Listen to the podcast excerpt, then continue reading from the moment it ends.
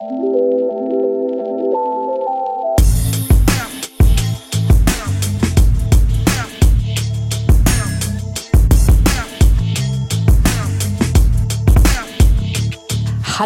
und willkommen zu einer neuen Folge OMR Media. Ich bin Pia und normalerweise interviewe ich hier interessante, innovative oder sonst wie qualifizierte Menschen aus der Medienwelt oder meine Mutter. Aber dieses Mal nicht. Dieses Mal verzichte ich auf einen Interviewgast und unterhalte mich mit mir selbst. Ich habe ja gesagt, ich würde hier gerne mal ein paar Varianten zum klassischen Expertengespräch probieren und here we go. Ich bin absolut nicht verletzt, wenn die Rückmeldung darauf ist, dass das eine sehr schlechte Idee ist und Selbstgespräche für den Arsch, aber wollte es nicht unprobiert lassen. Und zwar wollte ich mal über ein Thema reden, nach dem ich viel gefragt werde und über das ich aus gegebenen Anlässen viel nachdenke. Ich habe in den letzten zwei Jahren einige Zeit in New York verbracht, weil wir mit OpenRe mit Verlagen diesseits und jenseits des Atlantiks zusammenarbeiten und es da viele Unterschiede und Ähnlichkeiten gibt, über die es sich nachzudenken lohnt. Same, same but different. Also, ich will mich in dieser Folge mit mir selber über die Frage unterhalten, wie tickt die Verlagswelt in den USA im Vergleich zu Deutschland. Und Orga-Details vorneweg. Es gibt berechtigte Unzufriedenheit über die Tonqualität dieses Podcasts. Es ist Besserung am Horizont. Ich bekomme neue Mikros. Aber zum Thema. Ähm, USA versus Deutschland äh, in der Verlagswelt. Es gab ja lange so eine große Hörigkeit in Deutschland gegenüber der amerikanischen Verlagsindustrie oder gegenüber USA allgemein vielleicht.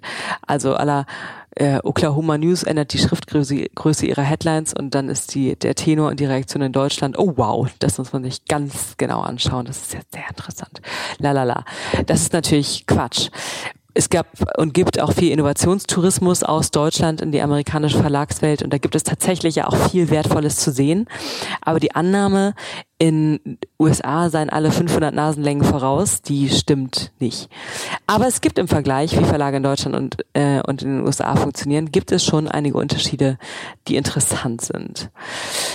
Ähm, ein Soft Fact, der mich hier vor allem am Anfang echt überrascht hat, klingt ein bisschen ketzerisch, aber in Verlagen und in Redaktionen in USA, in New York zumindest, wird nicht so wahnsinnig viel gearbeitet. Leute sagen einem immer, they're working really, really, really hard. Aber hier sind um 17.30 Uhr die Schotten dicht und um 10 ist eigentlich, vor 10 ist auch nichts los. Auch in den Newsrooms, also auch wenn eine größere Nachrichtenlage ansteht. Und jedem seine Work-Life-Balance, aber mich hat das überrascht, weil es so gar nicht den amerikanischen Klischee entspricht. Ich habe mich auch mit ein paar Europäern unterhalten, die hier in der Medien Medienbubble arbeiten, in Verlagen arbeiten und unterwegs sind und die sagen dasselbe. Und die gängigen Theorien sind, dass die Leute wegen diesen sehr sparsamen Urlaubsregelungen ihren Energiehaushalt einfach anders einteilen oder dass New York schuld ist und für eine neugierige Zunft wie Journalisten einfach deutlich zu viel interessantes Afterwork-Programm da ist, um sich groß äh, in die Nacht abzuarbeiten. Mm, aber ich finde es überraschend. Die wirklich beste Eigenschaft, die ich hier finde, hat, ähm, hat eigentlich wenig mit der Verlagswelt zu tun, sondern ist US-universell, also, also gilt für ganz Amerika, glaube ich, aber beeinflusst jedes Business und jedes, jede Industrie hier. Und das ist, dass Leute viel weniger mh, mm, Berührungsangst haben, sich neuen Dingen zu öffnen. Also Dinge können Menschen, Ideen, Produkte, Pitches, Perspektiven, alles sein. Neuem wird immer erstmal positiv begegnet in meiner Erfahrung. Und wie ernst es dann genommen wird oder ob man direkt da rein investiert, es kauft oder whatever, das steht auf einem ganz anderen Blatt. Aber entscheidend finde ich die Haltung dahinter, dass Neues und Unbekanntes ähm, neugierig begutachtet wird und und wenn es nicht komplett dämlich ist, erstmal einen positiven Stempel bekommt. Also amazing. Das heißt wirklich gar nichts, aber die, also dieses Amazing heißt gar nichts, aber die Haltung dahinter ist richtig. Und jemand, der etwas versucht oder macht oder startet, der wird in USA belohnt und nicht beschimpft. Und ich glaube, das ist sau wichtig und interessant für die Innovationskraft, die innerhalb von, also äh, die national, aber auch bis ins jede Unternehmen, äh, bis in jedes Unternehmen hineingelebt wird.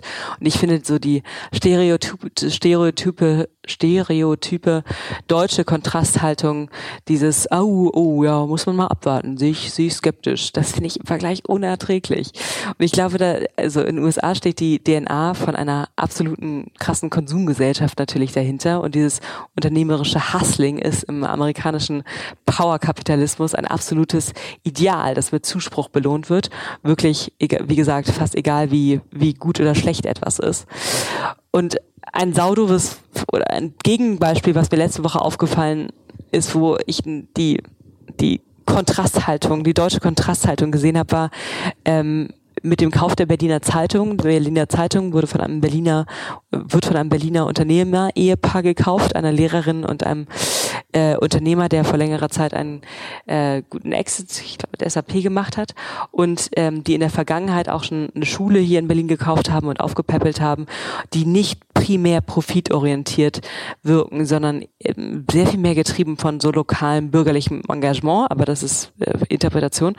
Ähm, Statement war von ihm, er sei mit der Berliner Zeitung aufgewachsen und sie fänden diese Zeitung sehr wichtig und solle, solle es weitergeben. Und aus der Ecke von Medienjournalisten fand ich die Skepsis gegenüber diesem Ehepaar und diesem Move absolut sehr bescheuert. Also seit die Dumont-Titel, zu denen die Berliner Zeitung ja gehört, zum Verkauf standen, war es jetzt nicht so, dass sich unfassbar um sie gerissen wurde. Und dass ein Unternehmer Interesse zeigt, aus einem defizitären Traditionsblatt etwas zu machen, finde ich super. Und so diese Jeff Bezos-Vergleiche äh, irgendwie an den Haaren herbeigezogen. Also mutigen und risiko, risikobehafteten, unternehmerisch getriebenen Entscheidungen wird in Deutschland im Vergleich zu den USA tendenziell negativ begegnet und das hat richtig schlechte Auswirkungen auf die Innovationskraft in einem Land. Also ich glaube, eine Kategorie von Verlagen hat in den letzten zehn bis zwölf Jahren in Deutschland stark dazu beigetragen, dass hier der Glauben herrschte, in der amerikanischen Verlagswelt werde alle zwei Jahre das, alle zwei Tage das Rad neu erfunden. Und das sind die relativ jungen Digitalplayer BuzzFeed, Vice, Business Insider und wie sie nicht alle heißen. Ähm, die für viel Aufsehen geregt, äh, gesorgt haben, also relativ junge Medien-Startups, die in kurzer Zeit teilweise sehr viele Nutzer erreicht haben, starke Marken aufgebaut haben und eine große Glaubwürdigkeit bei einer großteils jungen Zielgruppe haben. Das war teilweise auch doll getrieben von Milliarden an Risikokapital, das in diese Unternehmen geflossen wird, wenn man sich die wenigen deutschen Content- und journalistisch getriebenen äh, Startups der letzten Jahre anguckt, ist, ist das sehr, sehr, sehr viel weniger mit dem Geld, mit dem sie ausgestattet wurden. Und letztes Jahr hat sich der Winter aber ja ziemlich gedreht. Bei den VCs hat sich durchgesetzt, dass Content nicht skaliert. Und äh, in der Reichweitenstrategie hat sich die große Abhängigkeit von Facebook gerecht. Einige haben, einige dieser Startups haben dicht gemacht, andere, bei anderen hat es viele, hat es einige Entlassungen gegeben. Boom. Zudem, äh, dazu hat es einen richtig guten Artikel auf HuffPost gegeben, der die Entwicklungsgeschichte von Mike, einem dieser sehr hochgejazzten Digitalplayer beschreibt. Mike M-I-C. Das war unfassbar gut und tief recherchiert und sehr gut, sehr gut aufgeschrieben. Ähm, und gibt da eine differenziertere, ähm, gibt da einen differenzierteren Einblick in so den Lebenszyklus, den diese mh, Facebook und Risikokapital getriebene äh, Bubble gemacht hat. Und in Deutschland hat es auf die Entlassungswellen und die Breakdowns äh, dieser Player fand ich letztes Jahr teilweise ein etwas nervige, ja, so, da können Sie mal sehen, Reaktion gegeben. Das Ganze war natürlich ein Learning, dass ähm, zum Beispiel das für einen Verlag die Totalabhängigkeit von Facebook eine heikle Idee gewesen ist. Trotzdem kann man weiterhin etwas von ihnen lernen und gibt es äh, Gründe, dass sie so schnell gewachsen sind. Ähm, und ein Aspekt, den ich da interessant finde, ist, dass diese Startups und Redaktionen anders als traditionellere Verlagshäuser extrem performance- und KPI-getrieben arbeiten, wo jeder einzelne Mitarbeiter und, und Redakteur ziemlich klar gesetzte Ziele hat und genau weiß, wann er einen guten oder schlechten oder sie einen guten oder schlechten Job gemacht hat. Und das ist ja ansonsten vor allem in Redaktionen unüblich und, und auch gewerkschaftlich schwierig. Und ein Vorbehalt, den ich gegen diese Vermessung und Quantifizierung kenne, ist, dass diese Leistungsmessung jedes Einzelnen die journalistische Arbeit einschränkt. Aber nach allen Einblicken und Gesprächen, die ich äh, in Redaktionen bei BuzzFeed etc. hatte, sieht es für mich nicht danach aus, dass ein KPI-getriebener Journalismus weniger kreativ oder innovativ oder anspruchsvoll ist als, äh, als im herkömmlichen Arbeitsumfeld. Also ich glaube, unterm Strich hat sich gezeigt, dass ähm, diese Medien-Startups auch nicht zaubern können, aber was sie teilweise wirklich sehr gut können, ist performanceorientiert agil arbeiten. Anderer Aspekt, äh, den ich sehr spannend finde, ist der Vergleich, wie das Direct-to-Consumer-Geschäft von Publishern in den USA und in Deutschland funktioniert. Also wie die äh, Hoffnungsträger Abos und Memberships angegangen werden. Also auf beiden Seiten des Atlantiks werden ja seit bald drei Jahren viele Eier in den Direct Revenue Corp gelegt und versucht, den Gesamtumsatz mit direkt zahlenden Lesern auszubalancieren. Und generell hat das Abo-Geschäft in den USA gegenüber Deutschland natürlich, hat es natürlich leichter. Es ist ein größerer Markt, es gibt eine größere Bezahlbereitschaft, für die es viele Gründe gibt. Zum Beispiel, dass in den USA nicht jeder bereits für, für öffentlich-rechtliche Angebote zahlt. Ich glaube, in Deutschland bezahlen insgesamt sechs Prozent regelmäßig für Online-Nachrichtenangebote in den USA sind es 13 Prozent, soweit ich weiß. Und in den USA wird der Abomarkt sehr stark von der New York Times dominiert, mit über, über drei Millionen Digital-Only-Subscribern.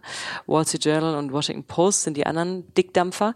Und zusammen lassen sie dann im Abomarkt aber gar nicht so wahnsinnig viel Platz. Also einfacher ist es für andere Player, trotz größerer Bezahlbereitschaft von Lesern, nicht unbedingt. Und im gesamten Markt und über alle Angebote hinweg muss ich aber im Vergleich sagen, dass die USA eine Sache viel, viel, viel, viel besser können. Und das ist Marketing in eigener Sache. Also die generelle Kundenorientiertheit, diese der Kunde ist Könighaltung in den USA, die zahlt sich sehr direkt aufs Abo- und Membership-Geschäft aus. Und ich glaube, zum Beispiel jeder kennt die New York Times Kampagnen, die letzte große war Truth has a Voice. Ähm, das gab diese Claims gab es dann auch, gibt es auch als Poster und ähm, wie ich gehört habe, gehen die weg wie Butter. Und in der Eigen-PR geht es in den USA immer ums Groß und Ganze. Und diese Boldness ist Deutschen, auch inklusive mir, ja ein bisschen fremd. Das ist irgendwie auch sympathisch. Aber ähm, wenn es um Journalismus geht und um Bezahlbereitschaft für Journalismus, dann hat, kann man sich von diesem Framing doch, finde ich, etwas abgucken. Also ich finde ein Beispiel, wo das sehr gut übersetzt wurde oder wo das gut gemacht wurde in Deutschland gerade, war die äh, FAZ, die in gerade die gerade neue Kampagne oder neuen Claim veröffentlicht haben. Äh, Freiheit beginnt im Kopf und das F mit großem FAZ-F. Das ist extrem gut für die FAZ-Zielgruppe. Ich finde es, ähm, und jeder kennt ja auch noch die alte Kampagne. Dahinter steckt immer ein kluger Kopf. Also ist nicht alles also Deutschland verballert das nicht, nicht komplett, aber insgesamt in der Tendenz fällt mir auf, dass Abo-Werbung in Deutschland extrem oder Verlagswerbung nee, Abo-Werbung vor allem in Deutschland extrem technokratisch ist. Also da steht exklusive Inhalte, tagesaktuell zusammengestellt, die Zeitung von morgen schon um 19 Uhr etc. etc.